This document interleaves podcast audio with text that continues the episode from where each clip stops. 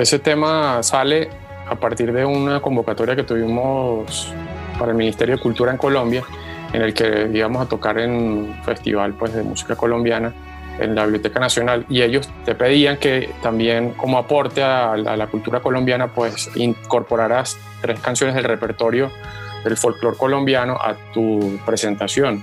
Entonces, a partir de ahí, bueno, una de las canciones que incorporé fue Señora María Rosa, que es un bambuco de los años 30 de Efraín Orozco.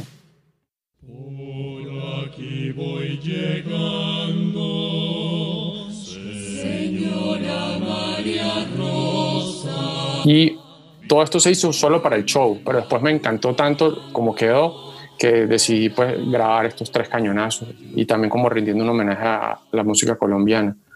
Para escoger ese tema fue muy rápido porque fue una cuestión como dos o tres días y yo pues sí conozco cosas del folclore colombiano, entonces de ahí me conecté muchísimo con ese tema y probé como varias approaches, así como varias versiones y no me gustaba ninguna, ninguna, hasta que una vez estaba viendo la película La entrevista, que es con James Franco y Seth Rogen, que, que van a entrevistar al emperador de Corea del Norte. Y los carajos de pronto abren una puerta gigantesca como palacio presidencial y los tipos entran así en cámara lenta, no sé qué. Y oigo este tema de Isaac Hayes, Welcome By, y digo, wow, qué buen tema, no sé qué. Y después como que esto es, qué buena intro, voy a hacer algo parecido, no sé qué. Pero después dije, no, qué pareció cambiar esto es un sacrilegio, o sea, no, esto es que hacerlo igualito. Entonces ya esto me dio como un pie para marcar el concepto de cómo iba a ser la versión de la canción, porque yo dije, se lo voy a meter alguna canción y bueno, queda mejor para la señora María Rosa. Entonces, el tema no es de Isaac Hayes, Bert Baccarat y otro más. Son dos compositores como muy de la época de esa estética soul y, y Motown. Creo que Dionne Warwick también hizo una versión de esa canción. Pero la estética que me encantaba era la versión que hizo Isaac Hayes.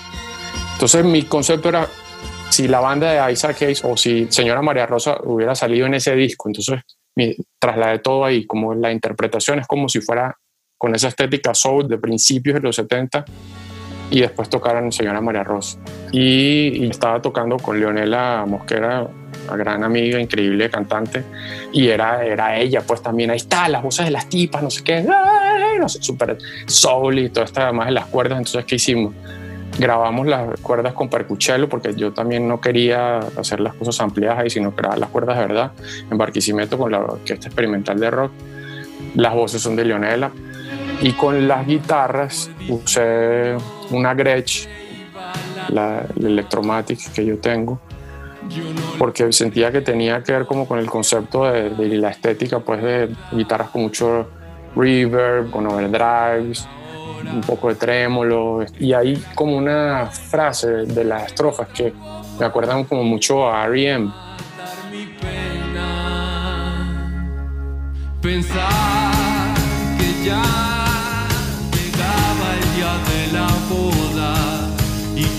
Me costó como entenderla porque sonaba como muy arranchera, ¿no? pero creo que agarró un twist muy de pinga porque es como muy All Along the Watchtower, o sea, ese feeling tan, tan, que como el, con el redoblante pegado así, pa, pa, pa, pa. Y ahí las guitarras son muy como, como de Who, simplemente el acorde de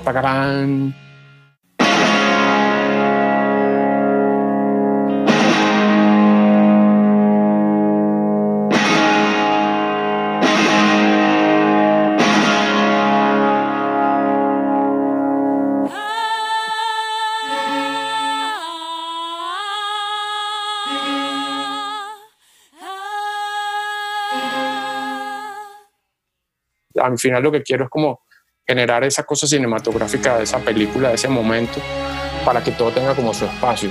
Y después cerrar otra vez con el mismo arreglo de cuerdas, pero ya un poco con más elementos, ya con la voz de Leonela y como más épico y que termine así.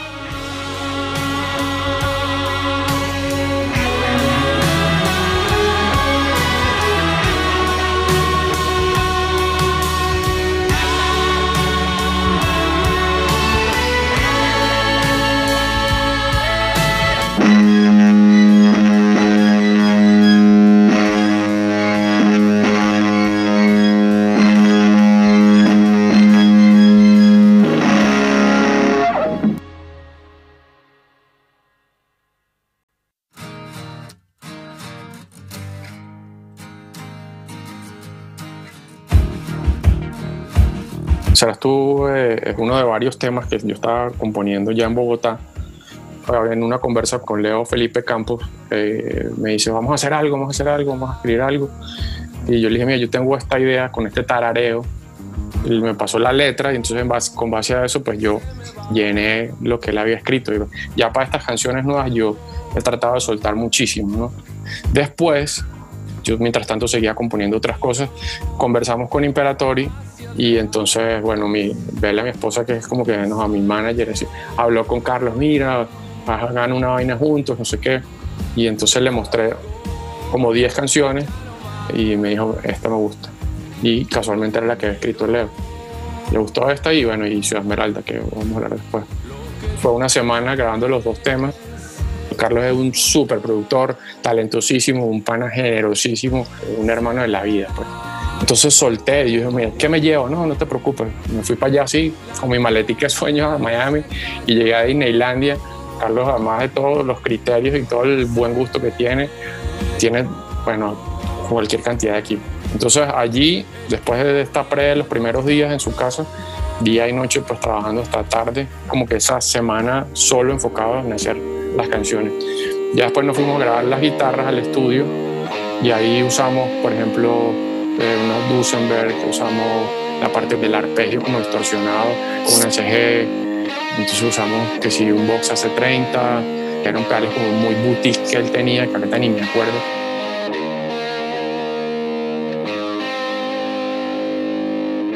Incluso mientras se iba grabando, él, iba ajustando, tuiteando la medida que iba yo tocando.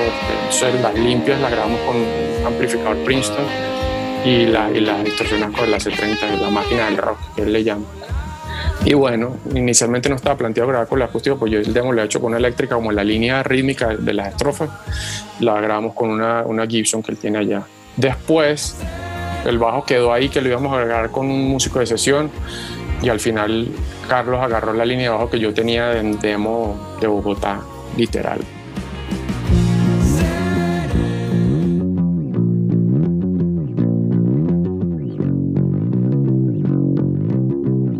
la puso a sonar increíble, pero eso yo la había grabado literal por línea y estaba planteada como para medio, esta es la idea y ya.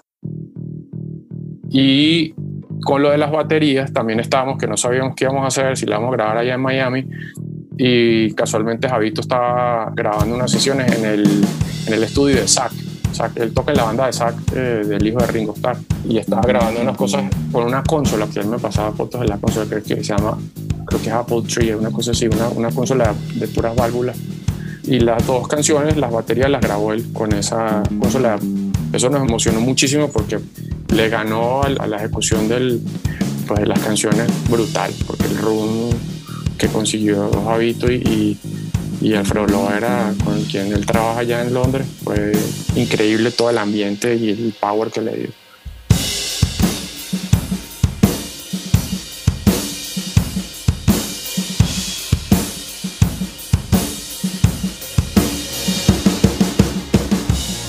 las voces las grabamos ahí finalmente después, bueno, Carlos mezcló el tema en Miami y, después me dice, no, aquí eh, en la parte de pre, aquí necesitamos un solo. Y yo, bueno, marico, pues ahora llamar a un guitarrista, pues no, hazlo tú, un solo de dos cuerdas. ese solo serás tú, como conceptualmente es, idea de Carlos. O sea, le metamos un solo de dos cuerdas aquí.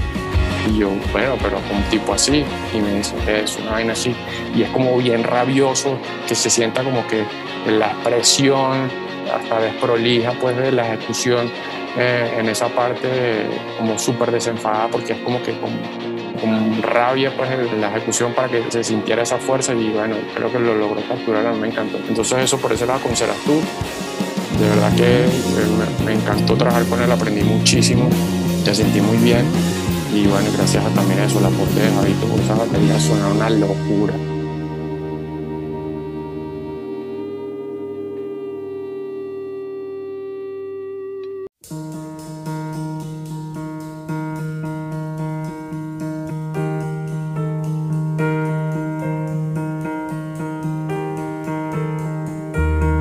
Lo que me parece muy bonito es que cosas que uno hizo de la manera más sincera, como simplemente por expresarte, por dejar como capturado las grabaciones y, las experiencias y todo, que todavía hagan eco en la gente y que son referencias. Eso me parece muy bonito y al final era lo que yo de chamo sí tenía en la cabeza obviamente en una escala microscópica, ¿no?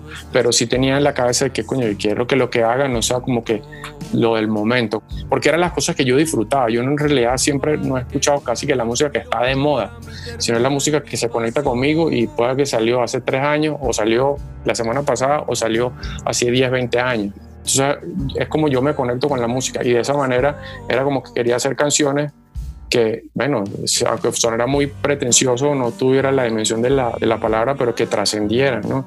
Entonces, me parece, bueno, muy enriquecedor poder ver que después de veintipico de años, pues todavía hay canciones que uno hizo con todas las limitaciones, con toda la ingenuidad, con toda la, pues, la humildad del asunto y que por ahí todavía son referencias y que gente referencia joystick y, que sea ambientador, qué sé yo.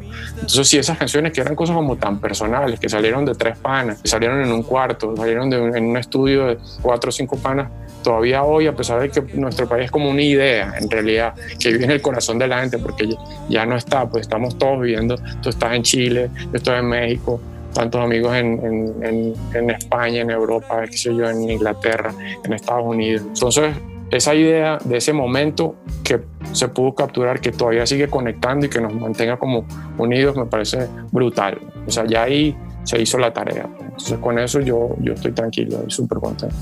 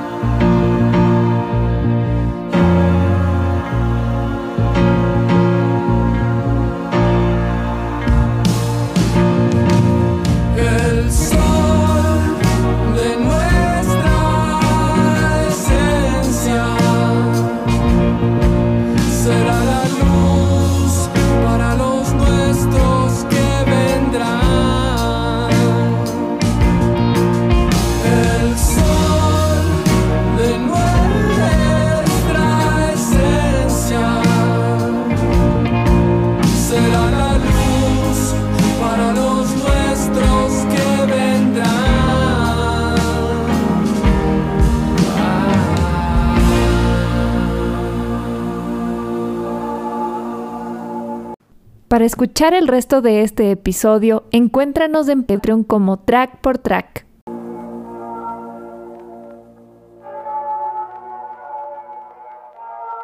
Nuevos lanzamientos, nuevos sonidos.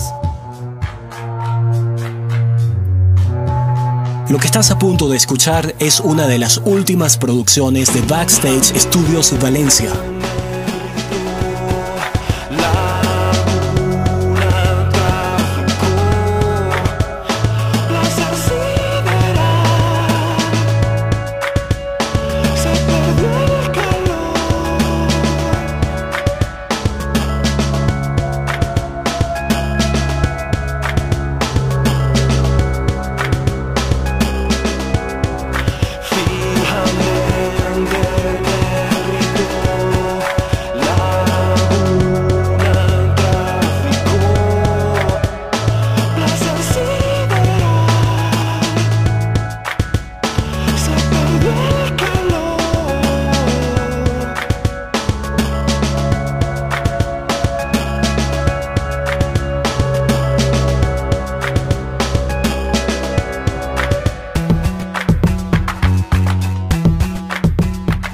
Hola, un saludo a todos los escuchas de Track por Track en su edición Nuevos Lanzamientos.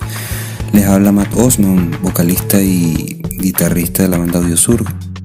queríamos, además de enviarles un gran saludo, comentarles brevemente quiénes somos. Somos una banda de rock alternativo independiente que formamos en Valencia, Venezuela, en el año 2010, con Ahmed Osman en el bajo y la batería, eh, Rafael Graterol en las guitarras y en los sonidos background, y mi persona, como ya les comenté, en la voz y en las guitarras. Tras muchos años de composición decidimos lanzar nuestro material a las plataformas digitales contamos con un EP llamado The Last de cinco canciones que fue grabado por nosotros mismos en nuestras casas y fue mezclado en Backstage Studios con el apoyo de Jan de Oliveira y masterizado por Juan Carlos Arevalo de Silver Sound Studios. También contamos con un sencillo llamado Portal que fue grabado, mezclado y masterizado también en Backstage Studios con el apoyo de Andrés Puche en la batería, Jan, de Oliveira y Daniela Rechi en, la ingeniería de sonido. Nuestro concepto siempre ha sido plasmar la diversidad de nuestras influencias individuales en canciones con sonido, pues a través de un sonido elástico y, granular. Luego de The Last nuestra intención se pulió un poco más y grabamos una canción instrumental llamada Portal, en la cual se escucha de manera más concreta nuestra consolidación. Aún seguimos trabajando en nuevos temas.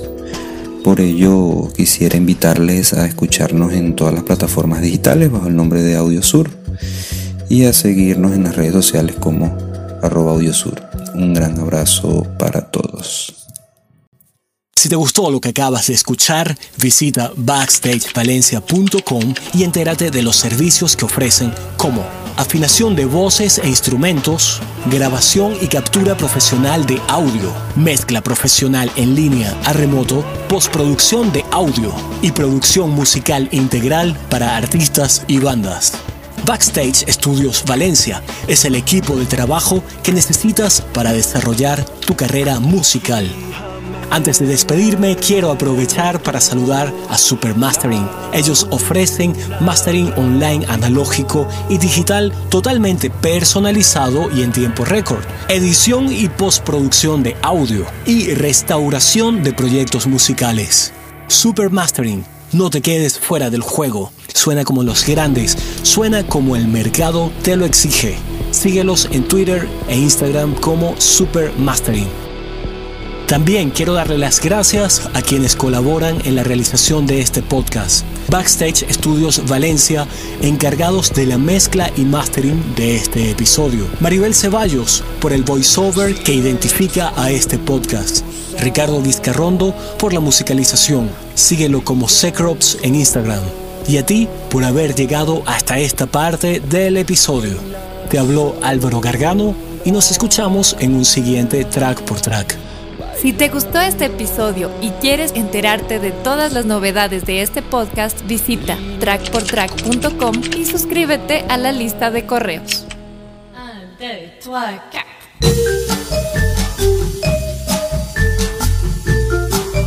Tal muchachos? Le habla a Costa de 1, 2, 3 Sonido Podcast saludando a nuestros amigos de Track por Track. Ya saben, vayan a Spotify, escuchen Track por Track, después 1, 2, 3 Sonido y ahí vamos. Saludos gente.